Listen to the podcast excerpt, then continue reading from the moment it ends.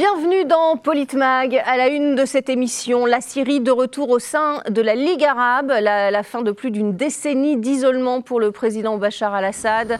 Le dirigeant syrien a participé fin mai à la réunion annuelle de l'organisation panarabe à Jeddah. C'est une première après en avoir été écarté en 2011 lors du déclenchement de la guerre contre les djihadistes de l'organisation État islamique. Un déblocage facilité notamment par la récente détente entre l'Iran et l'Arabie saoudite. Est-ce une victoire politique pour Bachar al-Assad et un symbole de l'affaiblissement de l'Occident. L'Occident qui accuse le dirigeant syrien de crimes de guerre. À Jeddah, Bachar al-Assad a plaidé pour une nouvelle phase de solidarité et d'action arabe commune. Écoutez-le. Le panarabisme est enraciné dans le passé, le présent et l'avenir de la Syrie. C'est une question d'appartenance et pas seulement d'émotion. Les émotions sont changeantes, mais l'appartenance est durable. Une personne peut changer de camp pour une raison ou pour une autre, mais elle ne changera jamais d'appartenance.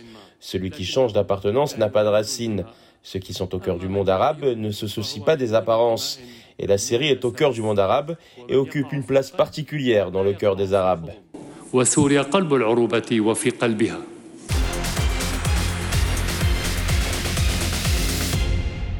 Et pour en parler avec moi sur ce plateau, Didier Maisto, journaliste indépendant et ancien patron de Sud Radio. Bonjour Didier Maisto. Bonjour Magali. Face à vous, Alexis Poulain, cofondateur de la publication Le Monde Moderne. Bonjour Alexis Poulain.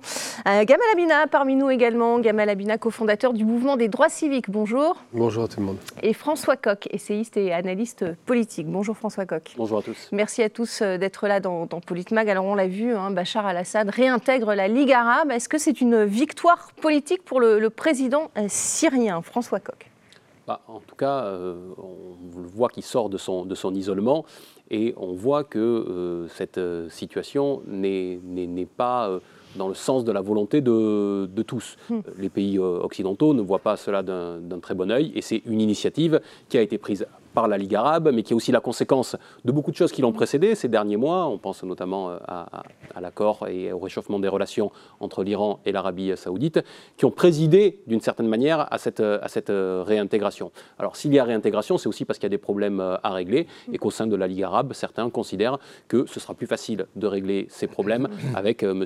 Hafez et, Monsieur Assad pardon, et la Syrie, euh, la Syrie en- dans le sein de la Ligue arabe. Ouais. Quel est votre, euh, votre sentiment là-dessus, euh, Didier Est-ce que c'est un, une victoire politique, en tout cas, pour le président syrien? Indéniablement, c'est quand même une victoire euh, politique. Euh, et puis il y a aussi beaucoup de pragmatisme euh, là-dedans, parce y a le problème du djihadisme, euh, il y a le problème des réfugiés. hein. Un quart des réfugiés, un, réfugié sur quatre dans le monde est syrien. Mm. Euh, ça, c'est un- un- une vraie question. Et puis, euh, oui, il y a la question de la drogue, hein, avec cette drogue, cette amphétamine euh, hyper puissante là, qui inonde les pays arabes. Donc, tout ça, ces trois paramètres, je dirais, font que bah, les relations se réchauffent. Ils font preuve de pragmatisme pour essayer, justement, de s'en sortir et que chaque pays prenne sa part. Puisque les pays ne voient plus tellement d'un bon œil de voir tous ces Syriens euh, disséminés euh, dans, dans- leur propre pays. Ils ont euh, affaire aussi à pas mal de, questions. Et puis c'est aussi, ça signe d'une certaine manière l'abandon du monde occidental de la question syrienne, parce que finalement ils ont délégué ça à la Russie. hein, Débrouillez-vous, on ne veut pas voir, on ne veut pas savoir. Il y avait la question du, djihadisme contre euh, le- laquelle a lutté euh, Bachar al-Assad dans des conditions assez terribles. hein. Il faut voir quand même euh, ce qui s'est passé, euh, comment il s'est comporté vis-à-vis de son propre peuple. Donc euh, voilà, et, et je pense que assez, euh, j'allais dire justement, mais c'est un peu cynique d'un point de vue occidental, mais c'est ce que résume dans sa prise de parole Bachar al-Assad. Mm. Quand il dit le sentiment d'appartenance, l'appartenance, elle est au cœur du monde arabe, comme la Syrie, et on ne peut pas changer, on peut changer de camp, mais on ne change pas d'appartenance. Le, le panarabisme a été un grand, grand combat du président Assad, d'ailleurs. Est-ce que c'est euh, le, le retour du panarabisme? C'est une question, euh, mais Oui. pas monopoliser la parole. Question vaste, euh, Alexis Poulain, euh, victoire politique, euh, avancée du panarabisme, euh, enfin, si je puis dire? Bah, C'est-à-dire que y a, il y a- le panarabisme a, a toujours existé, il y a eu des, des hauts et des bas. Enfin, C'était Nasser, bien sûr, qui le portait. Kadhafi, ensuite, a essayé d'être une figure de proue. Euh, et évidemment, la Syrie euh, a toujours été euh, dans une place centrale. Et puis, euh, l'Égypte aussi, d'une certaine façon. Ce qui s'est passé avec la, la crise syrienne, c'est encore une fois une vision assez légère de la part des, Occidentaux euh, sur euh, une histoire, une région et euh, le sentiment de toute puissance qui permettrait comme ça de casser des alliances mm. historiques et, aussi le poids des, routes commerciales et, de, comment se passent finalement les échanges sur le terrain. Et ce qui se passe, c'est tout simplement bah, un pacte qui se regroupe, euh, parce qu'on voit bien que euh, dans la façon qu'ont de faire les, membres du G7, hein, les, démocraties mm. occidentales qui euh, exportent la liberté et la démocratie à coups de bombe, eh bien, elles sont de plus en plus vues comme dangereuses, parce qu'il y a eu justement le précédent libyen, il y a eu le précédent irakien, et Bachar el-Assad a pu rester au pouvoir euh, malgré hein, ce qui s'est passé.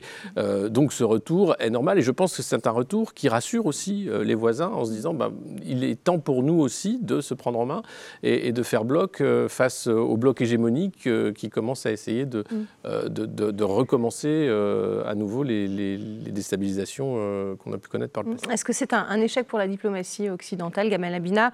Les Occidentaux qui voulaient en finir hein, avec Bachar al-Assad et le traduire notamment devant un tribunal pour crimes de guerre. Ou le faire assassiner comme Kadhafi. On va oublier quand même que les méthodes occidentales en matière d'assassinat sont, sont légion. On l'a vu avec la Libye, on l'a vu avec mm. l'Irak. Ils ont l'habitude de cela. Mais j'ai envie de dire simplement, c'est M. Fabius disait à l'époque, dans un mot extrêmement dangereux, extrêmement tendancieux, il a dit que Assad ne méritait pas d'être sur terre. Sous-entendu, tuez-le. Mm. Et ils ont ouvert les vannes, effectivement, de ce qu'on appelle le djihadisme, qui est passé par la Turquie, qui est passé par l'Arabie, qui est passé par tous les, tous les, pays de la région, pour en finir avec ce mouvement. Alors Assad a une victoire totale. Pourquoi? Parce qu'il a encore 12 ans, on était persuadé qu'il serait tué au bout de 6 mois. C'était le cas pour Kadhafi, malheureusement.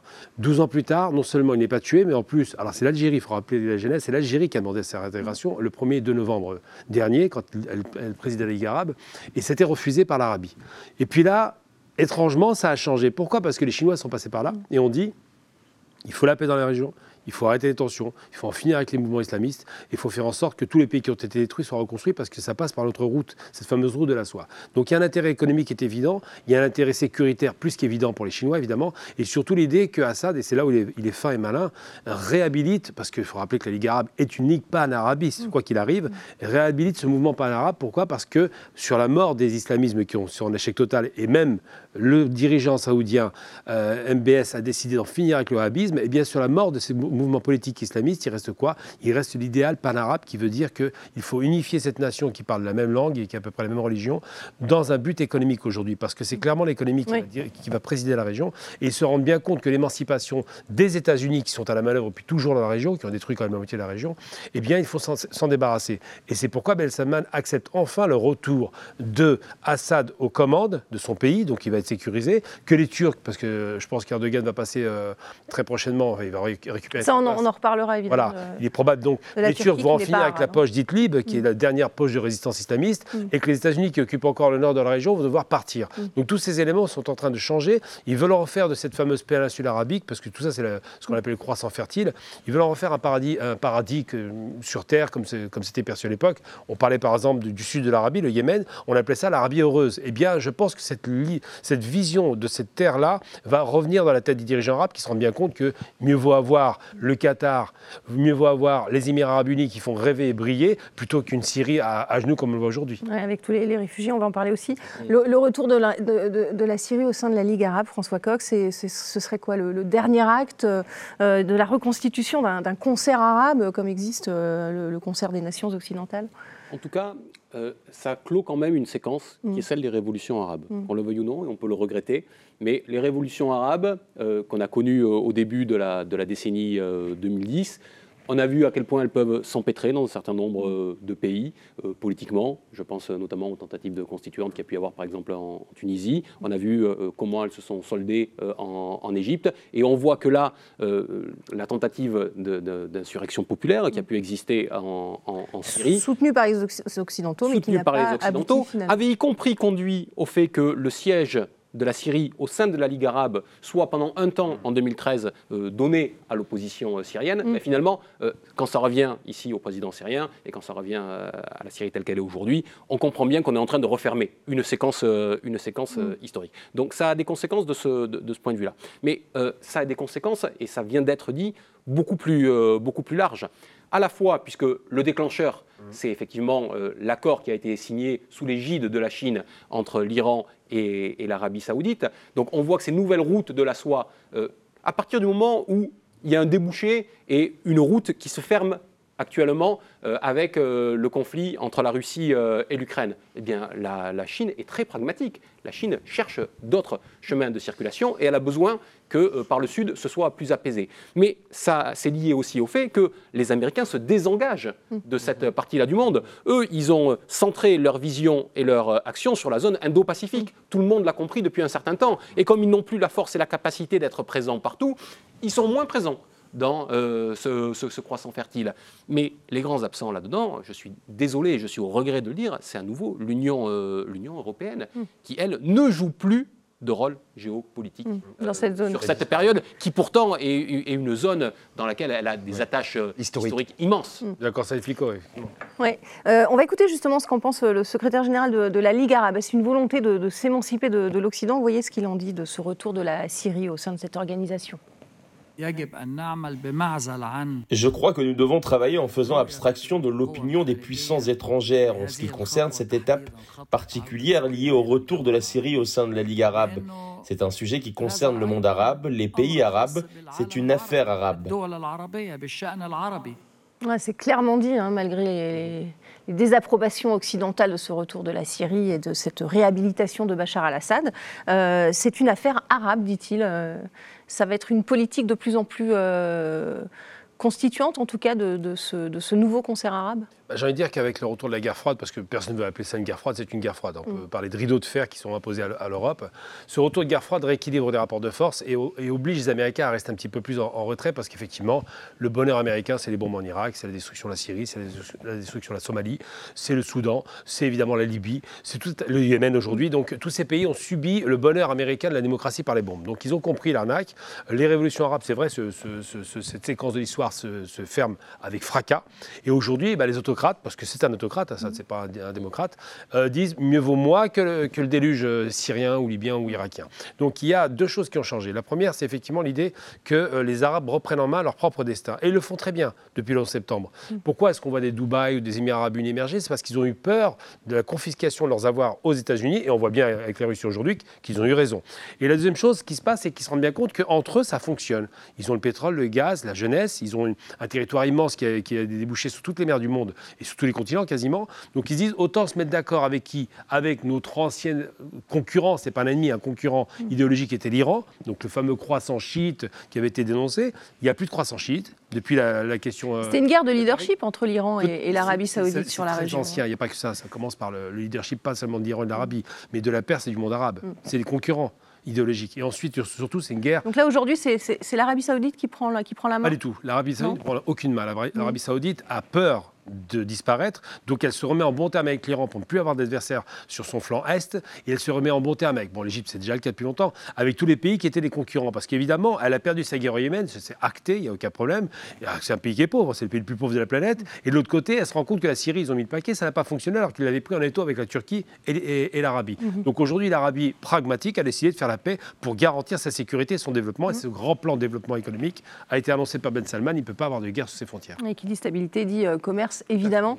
Euh, un mot sur le président ukrainien, encore lui, hein, qui a été euh, invité à cette réunion de la, Ligue arabe.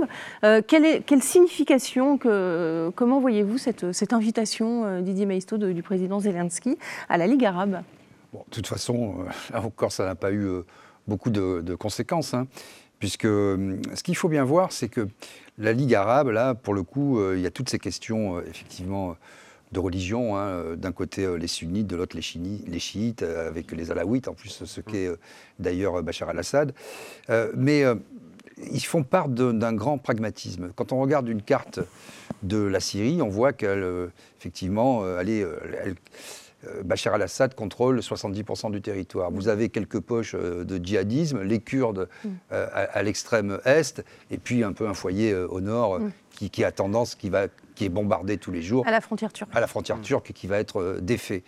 Et donc, de, je trouve que le, Ben Salman tire vraiment son épingle du jeu, je sais pas, parce que lui, il, est, il veut asseoir son hégémonie sur l'ensemble de, de, du monde arabe, hein, c'est clair, Absolument, parce qu'on peut, on Et peut pas il y le a nier, le qui veut développer son pays, euh, parce qu'il fait pas mal de projets euh, pharaoniques, et que d'une certaine manière, même si on dit qu'il n'y a pas beaucoup d'importance des pays occidentaux, euh, et bien sûr ils en font fi, ils n'en font pas tellement fi euh, que ça, parce que du coup, l'allié historique, c'est quand même les États-Unis. Les États-Unis, c'est ce que j'allais dire. Ça, reste un lien très fort. hein. Mais, mais en se rapprochant aussi du coup de, de la Perse au sens historique et euh, de la Russie, ils cochent un petit peu toutes les cases.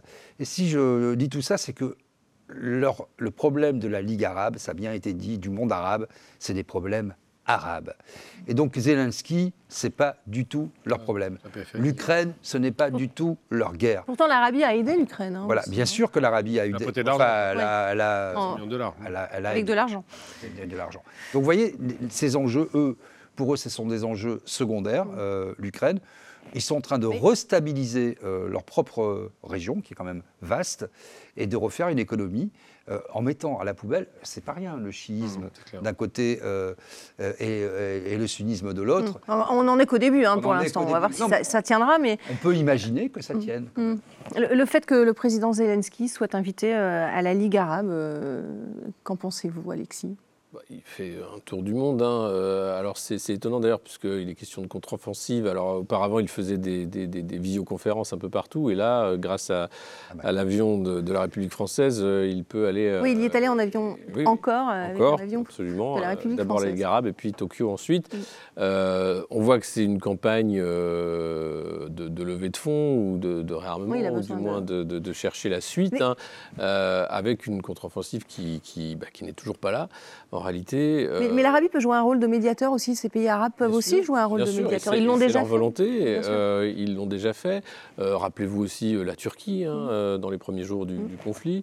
C'est le cas de tous ces pays-là qui, pragmatiques, conscients aussi des limites hein, euh, de, de- de la stratégie occidentale, savent qu'ils ont un rôle à jouer Mm. pour la stabilité, pour la paix et, et pour le, le retour à, à un monde moins déstabilisé. Et, et vraiment, c'est- là que tout peut se renverser ou se jouer, parce qu'il y a une limite aux sanctions. Il y a une limite aussi euh, à l'investissement américain, y compris dans l'opinion publique américaine, qui Mhm. commence à se demander pourquoi autant de milliards sont déversés euh, sur l'Ukraine. Donc tout ça, euh, à un moment, euh, il y aura une, une- une réorientation, euh, un débat et évidemment des pourparlers pour la paix. Euh, c'est pas le cas aujourd'hui, malheureusement, euh, on le voit, hein, c'est pas la volonté des membres du G7, mais pour euh, les pays euh, comme ceux de la Ligue arabe, comme la Turquie, il y a un réel euh, enjeu à ce que les choses changent. Mm. Il y a un, réel enjeu. Vous vouliez rajouter quelque chose Non, je- sur, sur ce point, justement, Mm. on sent que dans les pays arabes, de la même manière qu'on l'a vu pour la Chine, qu'on le voit pour l'Inde, qu'on le voit pour la Turquie, qu'on le voit pour le, pré- pour le Brésil, il y a une volonté d'apparaître de plus en plus comme des pays non alignés. Et ils ont besoin pour cela, et ils cherchent pour cela, à s'affranchir des États-Unis. Alors, je le disais tout à l'heure, ils peuvent d'autant plus le faire que les États-Unis ont d'autres intérêts et d'autres S'affranchir sur les affaires intérieures, en tout cas. S'affranchir sur les affaires intérieures, mais au-delà même. Mm. On parlait de la guerre en, en Ukraine.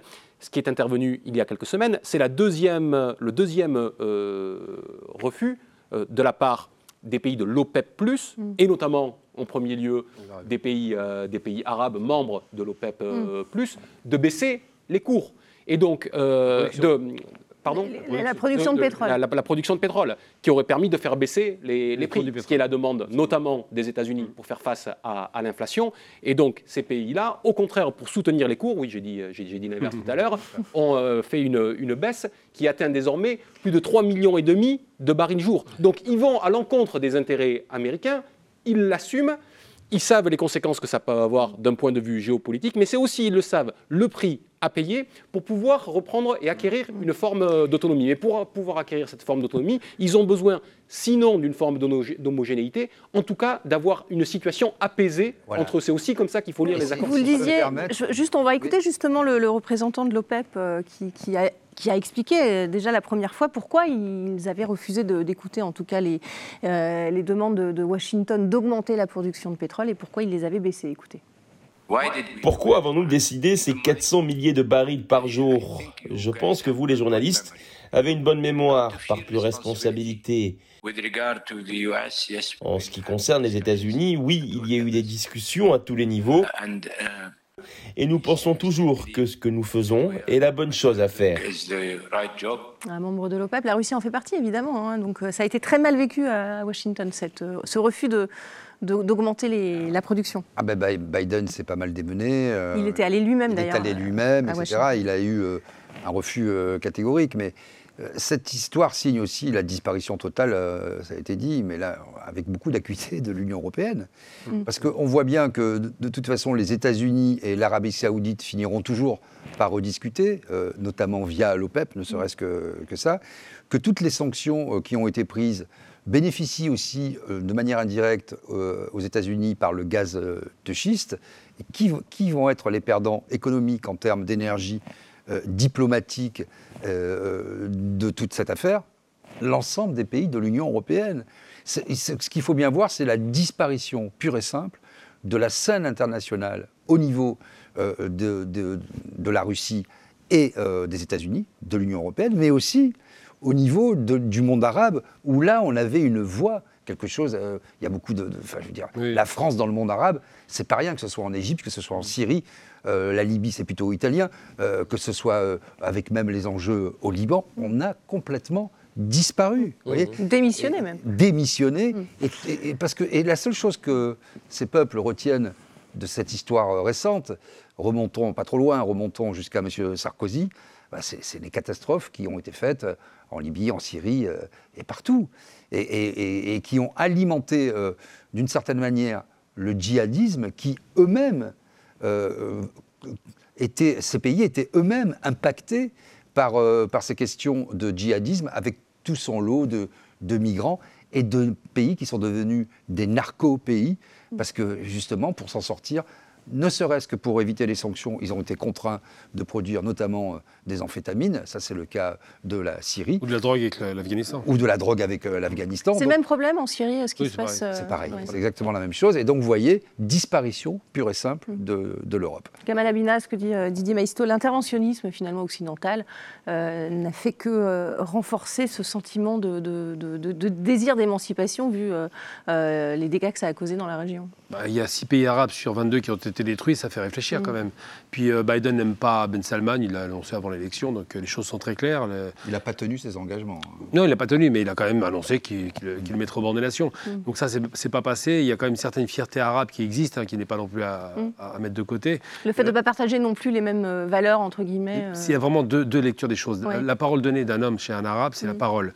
Chez un occidental, c'est l'écrit. Ils se rendent compte que l'écrit ne le respecte même pas, puisque les accords lumiques ne sont pas été respectés, qu'on se dit que ces gens-là ne sont pas sérieux. Mais j'ai envie de dire, sur la question, tout à l'heure, on, a- on a évoqué, de- de- j'ai presque, envie- presque envie de parler d'une sorte de diablota qui sort d'une boîte, qui n'a pas été reçue dans les conditions normales. C'est monsieur Zelensky, il devrait s'appeler Tintin, ce monsieur. Tintin en Congo, Tintin en Arabie, Tintin en Europe, il est partout. Pour dire quoi? Pour à chaque fois arriver comme un cheveu sur la soupe, alors que je rappelle quand même que ça s'est mal passé. Parce que euh, c'est Ben Salman qui l'a qui l'a invité. Les autres ne voulaient pas le voir. hein. Donc vraiment, on est dans une situation où, où c'est un peu la pagaille, parce qu'on force un peu le trait, et finalement, ça donne encore plus de sentiment aux Arabes que cette façon de nous imposer la présence d'un homme dans une guerre qui n'est pas la nôtre, eh bien, on n'en veut pas. Et ça, ça a radicalisé les positions. C'est pour ça qu'aujourd'hui, bah, le pétrole, ils vont continuer à baisser la production, alors qu'on arrive dans la période chaude quand même, donc on, on- on consomme moins de pétrole, juste pour garantir que les cours soient élevés, qu'ils dépassent les 80 dollars. Donc c'est vrai que le diktat, on peut parler de diktat américain aujourd'hui, n'existe plus dans le monde arabe. Euh, on va écouter euh, Ned Price, le porte-parole du département d'État américain, qui a réagi justement sur euh, ce début, en tout cas, de rapprochement de, de la Syrie. Et à l'époque, c'était avec le Hamas euh, palestinien. Regardez. Le rapprochement du régime d'Assad avec cette organisation terroriste ne fait que renforcer son isolement, nuit aux intérêts du peuple palestinien et sape les efforts mondiaux de lutte contre le terrorisme dans la région et au-delà. Alors ça, euh, c'est la rhétorique qu'on entend souvent, hein, euh, Alexis Poulain.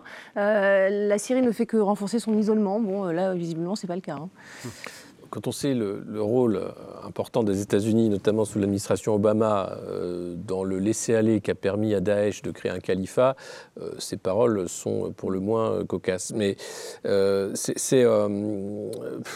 c'est, toujours la même chose, c'est-à-dire que les États-Unis accusent euh, de tous les maux euh, l'ennemi euh, désigné, mais ils, ils n'ont rien fait en l'occurrence, et on voit que leur stratégie a été ratée sur, le cas syrien. Et Il dit que ça va aggraver le terrorisme aussi.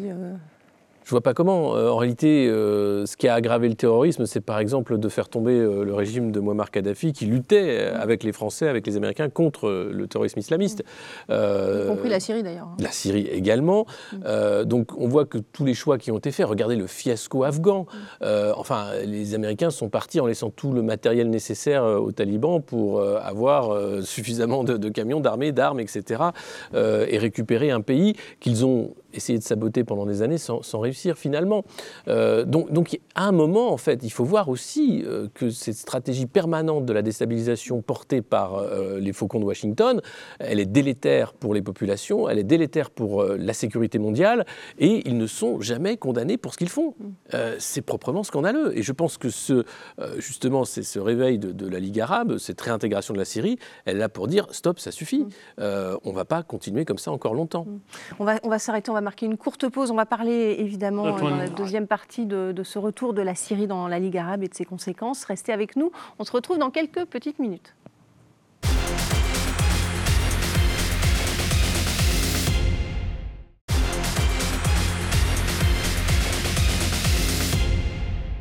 Bienvenue dans la deuxième partie de Politmag. On continue de, parler des répercussions de la réintégration de la Syrie dans, la Ligue arabe.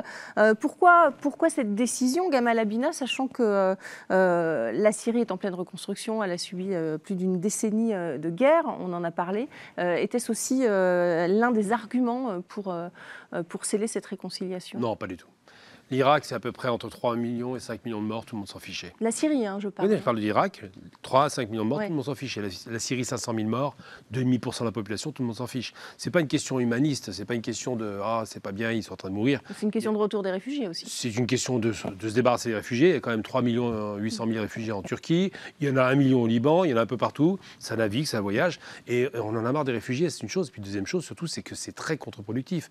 Il faut voir sur le plan géographique, la Syrie, c'est vraiment le tampon entre, entre l'Asie, on va dire, l'Europe, clairement, avec la Turquie, et l'Orient. Donc si ce pays est instabilisé, on l'a vu avec Daesh à l'époque, ça a été un effet de contagion, ça a paniqué tout le monde. Même l'Arabie, qui, avait une proportion à aimer l'islamisme, s'est calmée là-dessus. Euh, le Qatar, c'est pareil, c'est un recul, puisque le Qatar est frère musulman. La Turquie, qui espérait devenir un grand califat musulman frériste, s'est plantée. Donc aujourd'hui, ils sont dans le pragmatisme. Ils se rendent bien compte que ça ne fonctionne pas, qu'on leur a vendu du rêve. C'est l'Occident qui a dit allez-y, mettez le paquet contre la Syrie, ça n'a pas marché. Et que les Russes ont sifflé littéralement la fin de la récré. Donc ce qui se passe, la chose positive, j'espère, aujourd'hui, c'est que ça tienne, que ces engagements tiennent, que les guerres en Syrie, tout comme au Yémen, d'ailleurs, il ne faut pas l'oublier, ce pays martyr, euh, s'arrêtent définitivement et qu'on arrive dans un, dans, un, dans un cercle vertueux. Pour l'instant, on était tombé dans très très bas, mais je pense que Ben Salman, d'un côté, qui a quand même peur hein, pour sa place, c'est c'est évident, puisque c'est lui qui a engagé la guerre au Yémen, hein. et de l'autre côté, euh, Assad, qui est le grand victorieux, puisqu'il a choisi le bon partenaire, il a pris les Russes, ça a fonctionné, eh bien, ça va donner peut-être enfin un, un- un redéploiement dans la région avec un discours pan-arabiste qu'on avait oublié. Et je rappelle encore à nouveau, c'est l'Algérie qui est à l'initiative de cette réintégration avec les Russes. Tous les deux s'étaient mis d'accord au mois de novembre, ça a été refusé par l'Arabie. Six mois plus tard, on est dedans. La reconstruction, euh, François Coq, c'est un, c'est un, quand même un argument essentiel, sachant que les sanctions aux occidentales et américaines notamment euh, freinent justement cette reconstruction essentielle pour avoir une stabilité dans, en Syrie. Bah, les Occidentaux ont dit trois choses. Ils ont dit, nous, on n'est pas d'accord, nous, on continuera, un, les sanctions, on continuera, deux, l'isolement, et on ne mettra pas euh, un dollar ou un euro dans la reconstruction. Sauf que disent les pays arabes Ils disent, bah, dans ce cas-là, puisque vous ne paierez pas la, la- la reconstruction, Oui, on va l'assumer euh, par nous-mêmes. Et c'est ce que dit euh, l'Arabie saoudite, qui a les moyens, bien sûr, de, de le faire. Et c'est des- l'une des dimensions de l'accord qui a été passé clairement entre l'Arabie saoudite et, et M. Assad, avec euh, une autre dimension, on l'a évoqué rapidement euh, tout à l'heure, c'est que l'histoire du, du, du- du Captagon euh, qui inonde la Syrie, inonde drogue. pas que la, que, que la Syrie.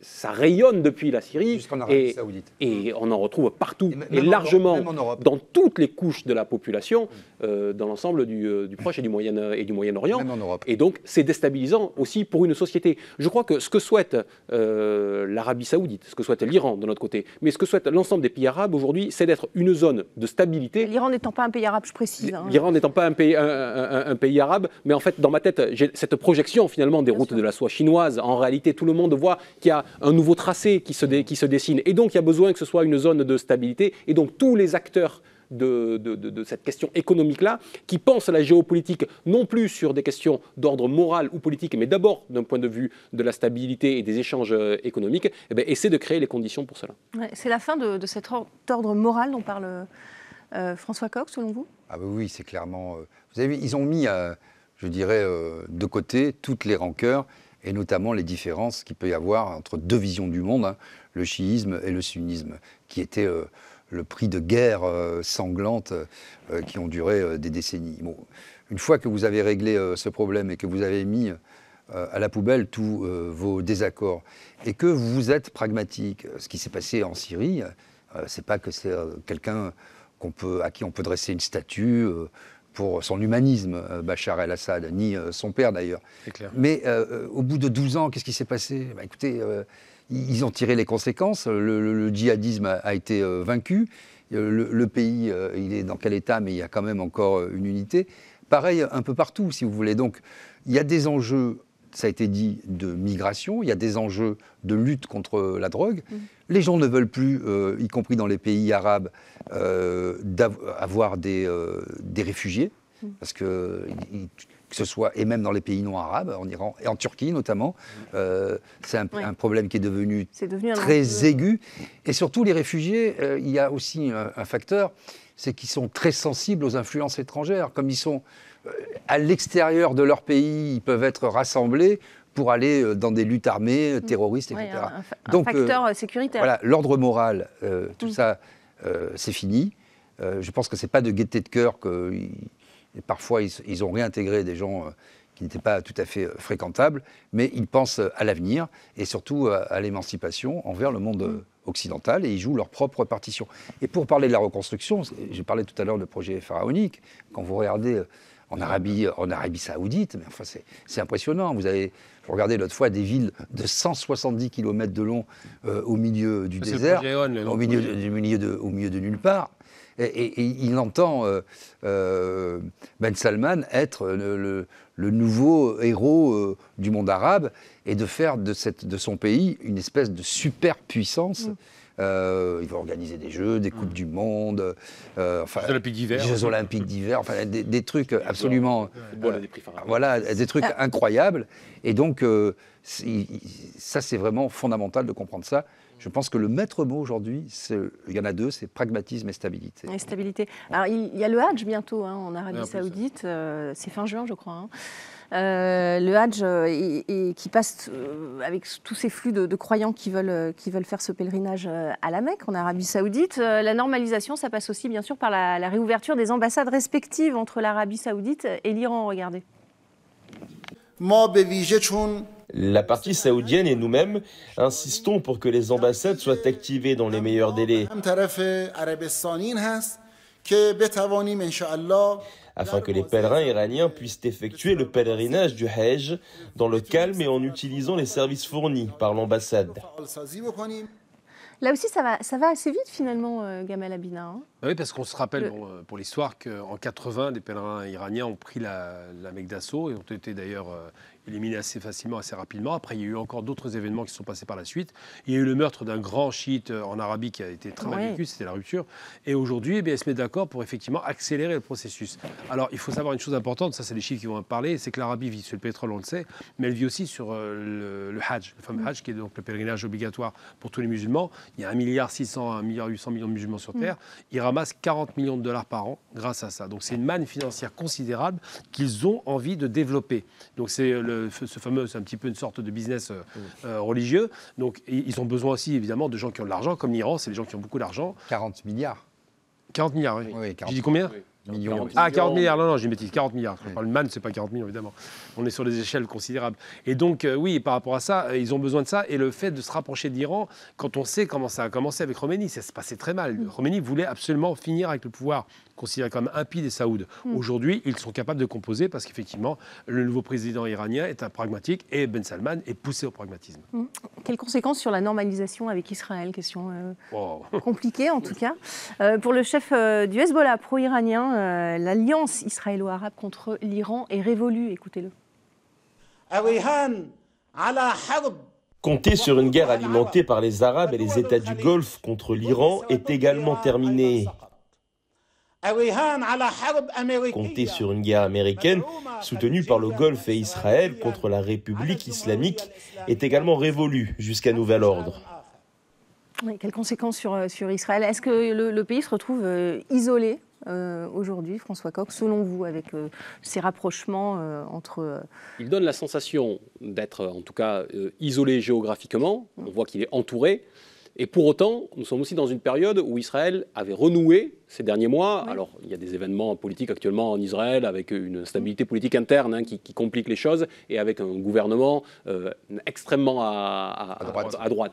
Mais avait renoué des relations diplomatiques avec la Turquie d'un côté, avec l'Arabie saoudite euh, de l'autre. Autant d'éléments qui, qui visaient aussi à, à apaiser euh, L'Arabie, c'est officieux, c'est pas officiel. ouais. C'était officieux. Enfin, on avait Mais compris cet, quand ennemi- même. cet ennemi avait- iranien désigné soudait aussi, euh, en quelque sorte, euh, ce, ce rapprochement entre Israël et, et l'Arabie Oui, saoudite ou les Émirats. C'est focaliser l'attention sur l'Iran pour dire attention, il y a ce fameux. euh, C'est- toujours un ennemi désigné qui n'existe plus aujourd'hui, a priori. Bah, il n'existe plus parce que d'abord, euh, ils sont d'accord sur un point, c'est qu'Israël ne fera jamais aucun effort et que c'est très extrême droite, ça a été dit à l'instant. Mm. Et puis surtout de rappeler une chose, c'est qu'Israël rêvait, avec ces fameux accords d'Abraham, de pouvoir nouer des relations de paix avec des dictatures. Mm. Parce qu'il faut quand même rappeler que c'est des dictatures. Donc c'est un échec, les peuples ne sont pas d'accord, ça ne fonctionne pas. Et j'en veux pour preuve que l'Iran, avant la révolution islamique, était un ami d'Israël. Du jour au lendemain, ils sont passés euh, au rang de l'ennemi. Donc la question qui se pose avec Israël, c'est qu'il y a une vraie peur qui s'est installée. C'est-à-dire que vraiment les dirigeants israéliens, et ça a été dit dans les journaux, arrête ce qu'il a dit tout de suite, cet accord de paix ne nous est pas du tout profitable. C'est dangereux pour nous. Parce qu'aujourd'hui, il y a un front non pas arabe, qui est très faible, mais musulman qui est en train de se, fonder contre nous. Par contre, la question turque, je, mets un peu plus de mesures. Les Turcs n'ont jamais été en rupture avec Israël. Il y a eu l'histoire du Navi Marmara qui a été un problème, donc officiellement ça se passait pas bien, mais les échanges, c'est 5 milliards de dollars par an, ça se passe très très bien entre la Turquie et Israël parce qu'ils ont un passé commun, ils ont une vision de, la société assez commune. Mais par contre, le reste du monde arabe, effectivement, avec ce ralliement entre l'Iran donc les, Perses et le monde arabe, ça c'est quelque chose qu'Israël n'attendait pas et ne voulait pas voir. Aujourd'hui c'est la panique, l'idéologie qui consistait à faire croire que l'Iran était le grand Satan parce que c'était des chiites ne fonctionne plus. Un commentaire, euh, Alexis? Oui, Conséquences sur... euh, Bah, conséquence, ça va être une crispation sans doute parce qu'il y a un isolement euh, grandissant. Euh, le Hezbollah aussi, euh, qui a son implantation au Liban, on n'a pas parlé du Liban, mais Oui, qui est un pays voilà. en faillite. hein. la, la France. Est-ce que ça va pouvoir aussi débloquer la situation au Liban? Bah, sans doute, Bien sûr. on peut l'espérer, parce que le Liban, c'est quand même un pays en banqueroute depuis, depuis l'explosion du port de Beyrouth, Mm. hein, et même déjà avant.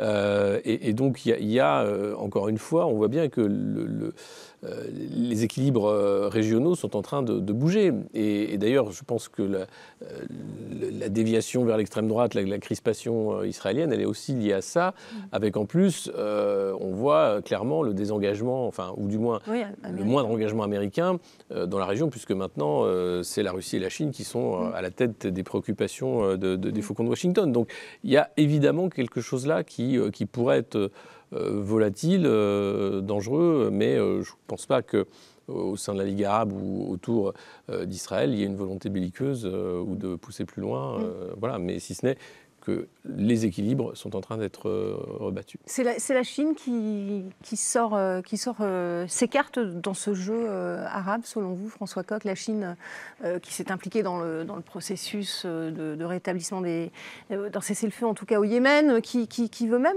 peut-être se porter euh, médiateur dans le- la résolution du conflit israélo-palestinien. Bah, C'est- C'est elle, en tout cas, qui a donné l'impulsion. Voilà, tout le monde a bien senti que l'élément déclencheur de ces différents rapprochements, des rapprochements à la fois à l'intérieur des, pays arabes, hein, parce qu'on n'a pas trop évoqué, mais il y avait il y a eu beaucoup de tensions à une époque entre le Qatar, les Émirats arabes unis et l'Arabie saoudite. Aujourd'hui, on a l'impression que tout ça est quand même en train de se, de se normaliser. Oui. Et donc, le, Même le- si tout le monde n'est pas d'accord hein, sur cette tout le monde n'est intégration tout le de monde la n'est pas d'accord, mais Mm. on a l'impression que l'élément euh, déclencheur, c'est quand même l'accord global euh, qui a été et le rapprochement entre l'Iran et l'Arabie Saoudite et ce, ce- ce que n'ont pas su faire les Américains, ce que n'ont pas essayé de faire les Occidentaux, ce que n'ont pas essayé de faire les Européens, ce sont les Chinois qui l'ont fait. Pourquoi l'ont-ils fait? Pour deux raisons. L'une qui est toujours comme d'habitude très pragmatique, qui est leur vision commerciale de la géopolitique, donc pour libérer de nouvelles routes euh, de la soie, et puis une autre justement pour acquérir cette place d'acteur décisif sur la scène euh, géopolitique, pour ne pas laisser les États-Unis être le gendarme euh, du, du- du- du monde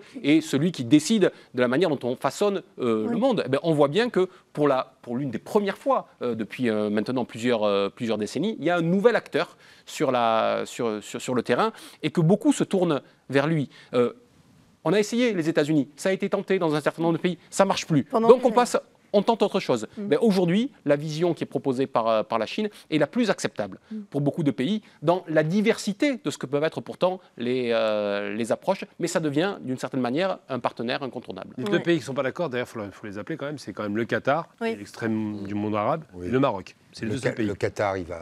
Il va- il va se- il va se Oui, après tout le monde s'est plié un peu à Oui, la, absolument. à la majorité, mais la, la Chine supplante-t-elle justement le- les Occidentaux dans, dans, dans- dans cette question de la résolution du, du conflit israélo-palestinien? Il est temps que quelqu'un essaye. euh, La Chine et, le, et je disais un peu le Sud global aussi, parce que euh, regardez le rôle de Lula, qui euh, lui aussi a proposé euh, plusieurs plans de paix. Et donc euh, tous ces pays, euh, d'une certaine manière, une revanche, Mm. de dire, écoutez, vous, euh, occidentaux, euh, derrière à la remorque des Américains, vous avez été les gendarmes du monde, mais vous avez fait aussi beaucoup de mal, et vous, vous avez déserté des... Finalement, après avoir fait ce que vous aviez à faire, vous avez déstabilisé des pays entiers, mais vous n'avez rien reconstruit derrière. rien proposé. bon. Et donc, vous avez laissé derrière vous un chaos. Donc, ça, cette idée a traversé tout le Golfe, a traversé euh, aussi euh, une partie, euh, maintenant toute la Russie, mais aussi tout le monde arabe et toute l'Afrique, jusque tout en bas de, de l'Afrique. Et donc, y compris même jusqu'en Afrique du Sud, qui participe notamment à un certain nombre de sommets. Donc vous voyez, il y a cette, toujours ce pragmatisme, cette volonté de la Chine d'apparaître comme quelqu'un, un pays capable de régler les conflits, en étant, euh, en se présentant comme non impliqué. Nous, on a- c'est pas notre affaire, mais nous, ce qu'on veut, c'est régler ne pacifiquement les s'implique choses. pas politiquement en tout Il cas. s'implique pas politiquement. Contrairement, Pas de leçon euh, politique, aux ouais. Il ne Occidentaux. s'implique pas militairement, Mm. en tout cas euh, officiellement, Mm. mais euh, voilà où on en est. Et donc ça, ça dit aussi, là encore, je parlais, on parlait tous tout à l'heure de la disparition de, de la France et de l'Europe Ouais. dans ces processus. Enfin, imaginez le processus de paix au Proche-Orient. La France et les, Éta- les États-Unis, tout, tout le monde a- s'est lamentablement euh, euh, planté sur le sujet, a complètement disparu complètement du processus. On est loin de Camp David, etc. Alors, une dernière chose, si aujourd'hui un leader du monde arabe, je dirais, euh, en point d'orgue, venait dire comme euh, Yasser Arafat, parce que je rebondis aussi sur euh, Ancien Israël. chef de l'autorité voilà, palestinienne. c'est caduque. C'est-à-dire la, la- la destruction d'Israël, euh, ça serait euh, un jeu assez, euh, je ne vais pas donner des idées parce que personne ne m'écoutera, mais ça serait un jeu assez intéressant dans la mesure où ça isolerait Israël des États-Unis et les renverrait, en tout cas, à leur propre responsabilité au regard de l'histoire. Et ça, euh, L'isolement États-Unis-Israël, on n'y croit pas trop. non, on n'y croit pas trop. Mais non, par contre, j'allais dire un ça truc serait par rapport à ça, serait un jeu. ça Yasser serait un jeu Arafat est venu mo- mourir en France dans des conditions extrêmement euh, douteuses. douteuse, oui. Il, il est, il est venu mourir dans un pays dont on voit que la politique orientale a disparu. La France n'existait réellement que sous De Gaulle, évidemment. Pompidou. Le dernier en date, c'était Chirac. C'était le grand, vraiment le- la grande Ami- image de la France. Ami des Arabes. Ami des Arabes. Et le depuis, pro-arabe qui a disparu euh, après Absolument. Sarkozy. Et depuis, bah, moi j'ai envie de reprendre un, un petit peu ce que disait euh, M. Jobert à l'époque, la politique arabe de la France, qu'est-ce qu'il en reste? Euh, Il disait Barbès, Rochechouart. Ben, c'est vrai, aujourd'hui il ne reste plus rien de, de la politique arabe. Pour quelle raison, selon vous? Simplement parce Par que les Français, non, non c'est pas une question de moyens, c'est qu'il y a un alignement américain qui est évident, et surtout parce que les Français, euh, bah, Macron est un Européen obsédé, il ne s'intéresse pas aux questions internationales, c'est très très loin de son esprit, Ouais. et puis euh, il ne se projette pas du tout dans le Moyen-Orient. C'est Mm. quelqu'un qui pense à l'Afrique et uniquement à l'Afrique, donc c'est un vrai problème. On va, parler de, cette conséquence du rapprochement Iran-Arabie Saoudite, ces, espoirs de paix au, Yémen, hein, où il y a eu des, prises de contact au niveau euh, euh, de, chaque pays. Euh, elle ouvre euh, la voie à un règlement du conflit qui a fait 400 000 morts tout de même, hein, la pire crise humanitaire selon l'ONU. C'est une, une opportunité sérieuse, dit le, le représentant de l'ONU, l'émissaire de l'ONU au Yémen. Écoutez-le. Je pense que nous n'avons pas vu une opportunité aussi sérieuse pour faire des progrès, pour mettre un terme à ce conflit depuis huit ans. Et s'appuyant sur les résultats de la trêve, des représentants du Royaume d'Arabie Saoudite et du Sultanat d'Oman se sont récemment rendus à Sanaa, où ils ont entamé un dialogue constructif. Je salue également la déclaration des ministres des Affaires étrangères du Royaume d'Arabie Saoudite et de la République islamique d'Iran lors d'une réunion ministérielle à Pékin qui se sont engagés à renforcer leur coopération sur les questions susceptibles de promouvoir la sécurité et la stabilité dans la région. Un environnement régional favorable renforcera les efforts de paix au Yémen. Il, est, plutôt optimiste. Ah, bah, après, il y a beaucoup de travail encore, hein, François Coq. Mais euh, le Yémen, c'est un dossier dont, dont l'Occident ne s'est absolument jamais saisi. Il dit, euh, la situation régionale va renforcer les efforts de paix. Mais les efforts de paix, quels ont-ils été Mm. depuis des années aujourd'hui Le Yémen, c'est ce qu'on mettait, c'est la poussière qu'on mettait sous le tapis. On ne voulait pas voir ce qui se passait. Parce qu'on y euh, vendait des armes aussi. Hein. parce qu'on y vendait deux armes, parce qu'il y avait des, des- des- des intérêts croisés et que chacun s'y s'y retrouvait d'une certaine manière. Et puis c'est loin, c'est du désert, c'est que du sable. Ça ne nous intéressait pas. 400 000 morts. Oui, c'est 400 000 morts. Et ces 400 000 morts, on ne les avait pas vus. Et certains semblent les redécouvrir euh, aujourd'hui en disant Ah ben si, finalement, on peut faire euh, la paix. Mais que n'ont-ils pas été acteurs de cette paix en temps et en heure? Aujourd'hui, on voit bien que la perspective de la paix se dessine, tout simplement parce qu'il y a eu cet accord entre l'Iran et l'Arabie saoudite, qui étaient deux acteurs, non pas euh, directs, mais qui étaient deux acteurs prégnants du, euh, du, du conflit, euh, de manière interposée. Et chacun avait intérêt à ce que, à ce que ça se termine. L'Arabie saoudite, bien sûr, en, en premier lieu,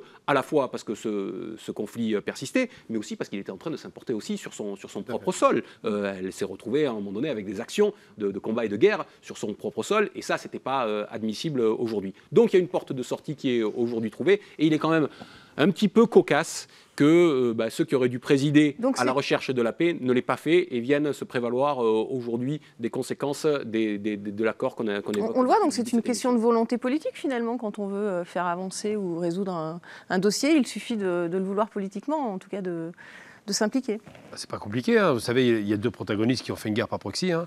l'Arabie et l'Iran, c'est évident. L'Arabie a commencé à paniquer quand elle a vu ce champ de pétrole euh, détruire pour la moitié de la production. C'était c'était la grosse panique. Mais surtout, effectivement, l'exportation du conflit sur son territoire, elle n'en voulait pas. Et euh, il faut se rappeler quand même qu'en dehors de l'idéologie, parce que les Houthis dont on dit qu'ils sont chiites, c'est c'est une, vague chiite. hein, oui, c'est pas- pas le schisme iranien. Voilà, c'est pas le schisme orthodoxe qu'on peut connaître en, en Iran. Ou, euh, Plus proche du sunnisme d'ailleurs. euh, oui, parce qu'il y a une, partie- Mais une bon, partie de la tradition chiite qui est, les qui, est, choses. qui est dedans et puis une partie de la tradition sunnite. Oui. C'est un mélange des deux. C'est une sorte de syncrétisme. Mais ce qui se passe, c'est que oui, la guerre s'arrête. Pourquoi? Parce que les deux protagonistes qui sont à la, à la manœuvre alimentent plus la guerre. Si vous voulez que la guerre s'arrête, c'est comme le, le- le- le- vous arrêtez la guerre en, en deux jours avec l'Ukraine, arrêtez d'alimenter la guerre.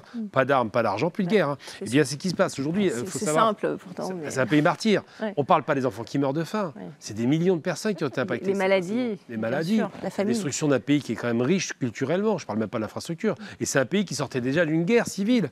Ils se sont réunifiés qu'en 90, au moment où on détruit l'Irak. Donc tout ça donne un, un petit peu un arrière-goût effectivement amer de se dire que les gens regardaient de loin. Ça ne les dérangeait pas de voir qu'on alimentait la guerre avec des armes. On vendait Ouais. des armes Il y à avait, l'Arabie, il y avait- il y avait aussi une guerre au Yémen, si je puis dire. Bien sûr, c'est alimenté Euh, par l'extérieur. Une, Est-ce que c'est, ce- ce- ces rapprochements, en tout cas, est-ce que c'est une stratégie aussi d'endiguement de, de- question peut-être compliquée, euh, répond, répond qui veut, une, une stratégie d'en- d'endiguement de l'influence turque aussi, finalement? Ah non, ils se mettent d'accord entre eux, je crois. Il y a- Non il y, a- il y a un accord entre eux. Moi, je ne pense pas que les Turcs soient écartés de la carte parce qu'effectivement, ils ont. Depuis 2016, Erdogan s'est repositionné. On a tenté de l'assassiner. Il sait que ça vient de l'Amérique. hein, il parle beaucoup de son opposant, mais l'Amérique a laissé faire.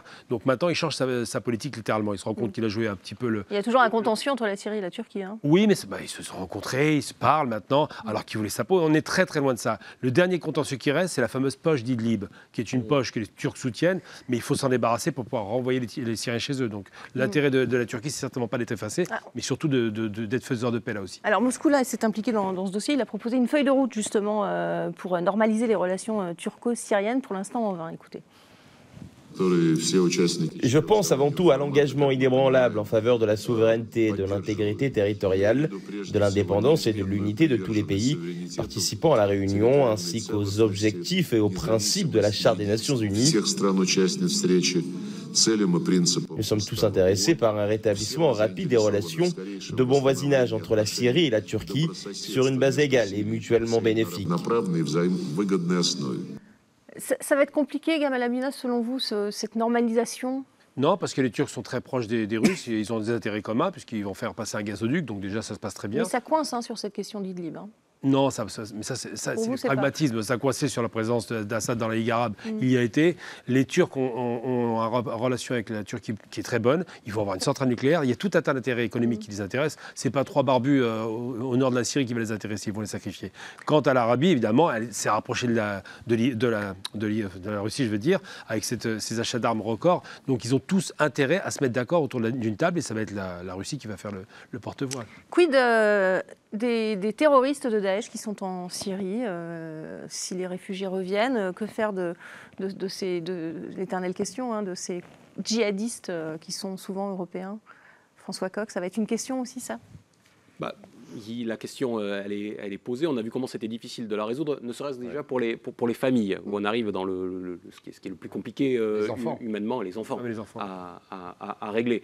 Donc on a vu comment ces débats traversent les sociétés. Ce ne sont pas des débats, pas des débats simples. On ne peut pas avoir des réponses euh, totalement manichéennes sur ces, euh, sur ces questions-là. Il faut prendre les questions humainement. Par contre, les terroristes eux-mêmes, bah, il faut qu'on qu'on voit où on fait en sorte de ne plus leur permettre de nuire. Et euh, ça, ça passe par des sociétés dans lesquelles la, la- la sécurité est euh, restaurée. On ne peut pas euh, demander à enfermer des personnes dans des pays qui sont et qui peuvent être livrés en proie au chaos. Ben, a- Ce qu'on constate aujourd'hui euh, en Syrie ou ailleurs, c'est qu'on le veuille ou non, un rétablissement d'une forme de, de- de- de stabilité. Est-ce qu'elle permettra de créer les conditions qui permettront euh, de- d'enfermer les, les terroristes? Est-ce qu'il y en a qui seront réclamés euh, au regard des actes qu'ils ont pu, euh, pu commettre? Réclamé jusqu'à présent, c'est pas le cas. hein. C'est un peu sous la contrainte, mais euh, euh, Emmanuel Macron avait sous-entendu que peut-être il pourrait y avoir une reprise de relations avec Bachar al-Assad. Euh, c'est ou le Quai d'Orsay.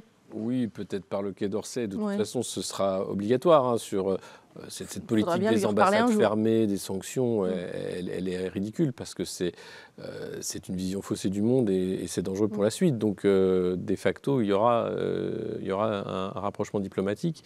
Euh, après, la, la- la question. Évidemment, euh, des djihadistes, euh, elle est pleine et entière. D'ailleurs, je crois que c'est Gérald Darmanin qui était à New York euh, récemment qui disait qu'il craignait un retour hein, du terrorisme islamiste en Europe. Euh, donc c'est déjà sur la table d'une certaine façon, euh, parce qu'on sait que ça va être un, un sujet en Turquie et donc également en Syrie, et que ces mouvements-là vont permettre à certains djihadistes, évidemment, euh, d'entrer illégalement sur le territoire européen. Donc il y, a- il y a beaucoup de choses euh, qui, qui restent en suspens, euh, mais tout dépend évidemment de, de la volonté commune euh, de lutter euh, contre ce fléau. Euh, je crois qu'elle est affichée par la Ligue arabe euh, aujourd'hui, c'est assez clair. Euh, je crois que les États-Unis aussi ont, lâché hein, une- euh, et n'ont pas d'intérêt à revoir émerger un califat. Euh, et puis, euh, et puis euh, la, la Russie aussi, euh, qui euh, certes il y a l'Ukraine, mais Wagner était aussi très présent euh, en, en Syrie pour lutter contre, contre les, les poches djihadistes. Cette question du terrorisme, euh, il nous reste 20 secondes. Didier Maïsto, c'est ce qui pourra faire en- que les pays occidentaux aussi euh, devront forcément re- revenir. euh, C'est l'arme Euh, suprême de- des pays arabes, Ouais. euh, d'une certaine manière, et de la Turquie. C'est-à-dire c'est un coup à double détente. Ils sont en train de s'arranger entre eux pour éradiquer euh, le terrorisme et le djihadisme. ils en sont capables, Gamal Abina, de, de résoudre cette question Oui, que je- Oui, Oui. Je, pense que ça va s'arranger. Je pense qu'il y aura des, des débouchés. Puis ils sont, ils sont d'accord aujourd'hui. Vraiment, il y a vraiment l'alignement. C'est l'intérêt des Occidentaux finalement aussi, non Euh, Je sais De- pas si c'est de l'intérêt des Occidentaux, c'est eux qui ont encouragé. Mais ce qui est sûr, c'est qu'aujourd'hui, il vaut mieux qu'ils euh, soient Oui. d'accord avec ça. C'est l'intérêt des Occidentaux. Merci, ce sera donc le, le- le mot de la fin. Merci d'avoir participé à ce débat. C'est la fin de, de Politmag et on se retrouve évidemment très bientôt.